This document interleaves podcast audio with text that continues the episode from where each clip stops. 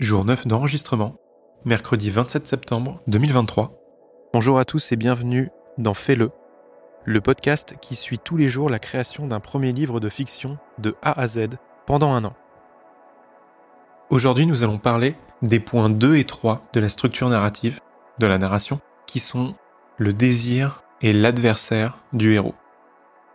Dans un premier temps, nous allons parler du désir. Et qu'est-ce que le désir d'un héros, de notre héros C'est ce que notre héros souhaite obtenir, son objectif dans l'histoire. Pour le lecteur, l'histoire ne devient intéressante que lorsque le désir entre en jeu. Dites-vous que le désir est la piste que le public suivra pas à pas. Le désir est la force conductrice de l'histoire, la ligne à laquelle tout le reste est suspendu. Le désir est intimement lié au besoin. Dans la plupart des histoires, quand le héros atteint son objectif, il comble également son besoin. Pour le personnage, le besoin implique de surmonter une faiblesse interne. Un héros pourvu d'un besoin est toujours d'une façon ou d'une autre paralysé par ses faiblesses au début de l'histoire. Le désir est un objectif extérieur au personnage. Une fois que le héros a pris conscience de ce désir, il emprunte une certaine direction et entreprend une série d'actions pour atteindre son objectif. On peut dire que c'est la clé de toute l'histoire, mais elle demeure cachée sous la surface. Le désir donne au public quelque chose à poursuivre avec le héros, une chose dont tous les lecteurs ou spectateurs pourront se rapprocher au fil des divers rebondissements. Le désir, c'est ce qui est à la surface, ce que le public pense être le sujet de l'histoire, alors que finalement c'est le besoin qui anime toute la narration. Par exemple, si on prend le film Il faut sauver le soldat Ryan, le besoin, c'est que le héros, John Miller, doit accomplir son devoir en dépit de ses craintes. C'est donc un besoin psychologique et moral.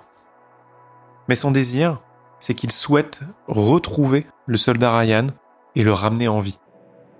Le désir est donc l'élément qui sera assez explicite à l'histoire, que le lecteur va comprendre très rapidement, alors que le besoin est un objectif enfoui, caché non explicite au lecteur et qui lui animera toute la trame narrative.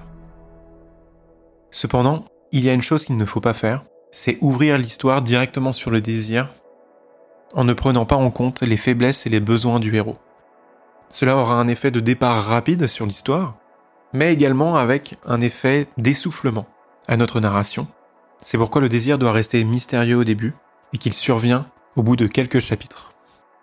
Il faut bien d'abord montrer les faiblesses et besoins du personnage principal pour tranquillement arriver sur le désir. Le désir de mon histoire ne va pas survenir tout de suite, car le désir de Charlie sera de retrouver le carnet de son père pour apprendre la vérité sur la mort de celui-ci et même sur la mort de sa mère.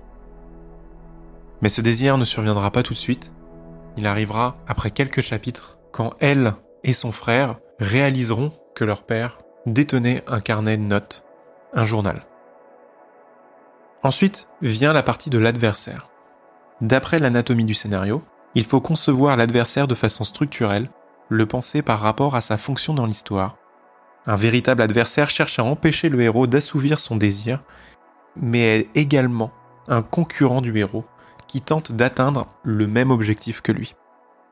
En partant de, de cette conception de l'adversaire, et par rapport à l'idée de départ que j'avais, pour moi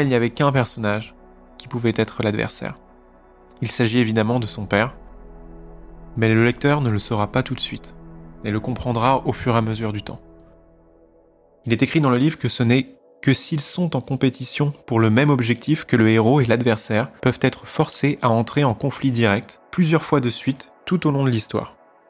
Quand on réfléchit à certaines bonnes histoires, on a souvent l'impression, au premier regard, que le héros et l'adversaire ne cherchent pas à atteindre le même objectif. Mais il est précisé dans le livre que dans un récit policier, par exemple, on a généralement l'impression que le héros cherche à arrêter l'assassin et que l'adversaire cherche à lui échapper. Mais la véritable raison pour laquelle ils se battent, c'est la version de la réalité qu'ils veulent faire croire aux autres. Et c'est précisément ce point-là qui sera soulevé dans le livre.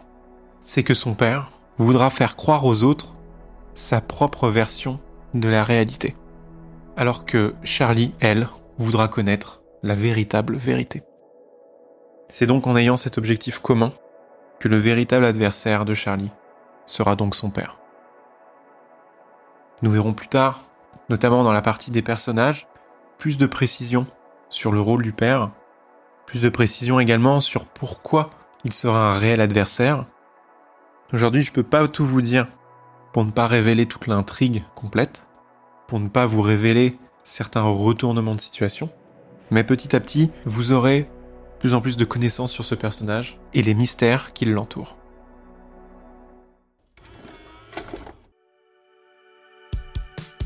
Je vous remercie d'avoir écouté l'épisode du jour. On se retrouve demain pour parler du plan du héros.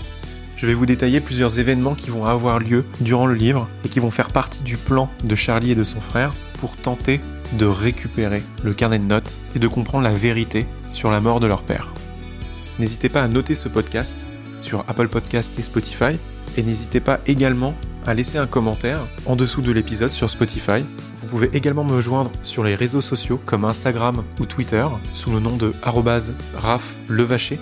Je vous retrouve demain pour le dixième épisode. D'ici là, je vous souhaite une bonne soirée ou une bonne journée et à bientôt.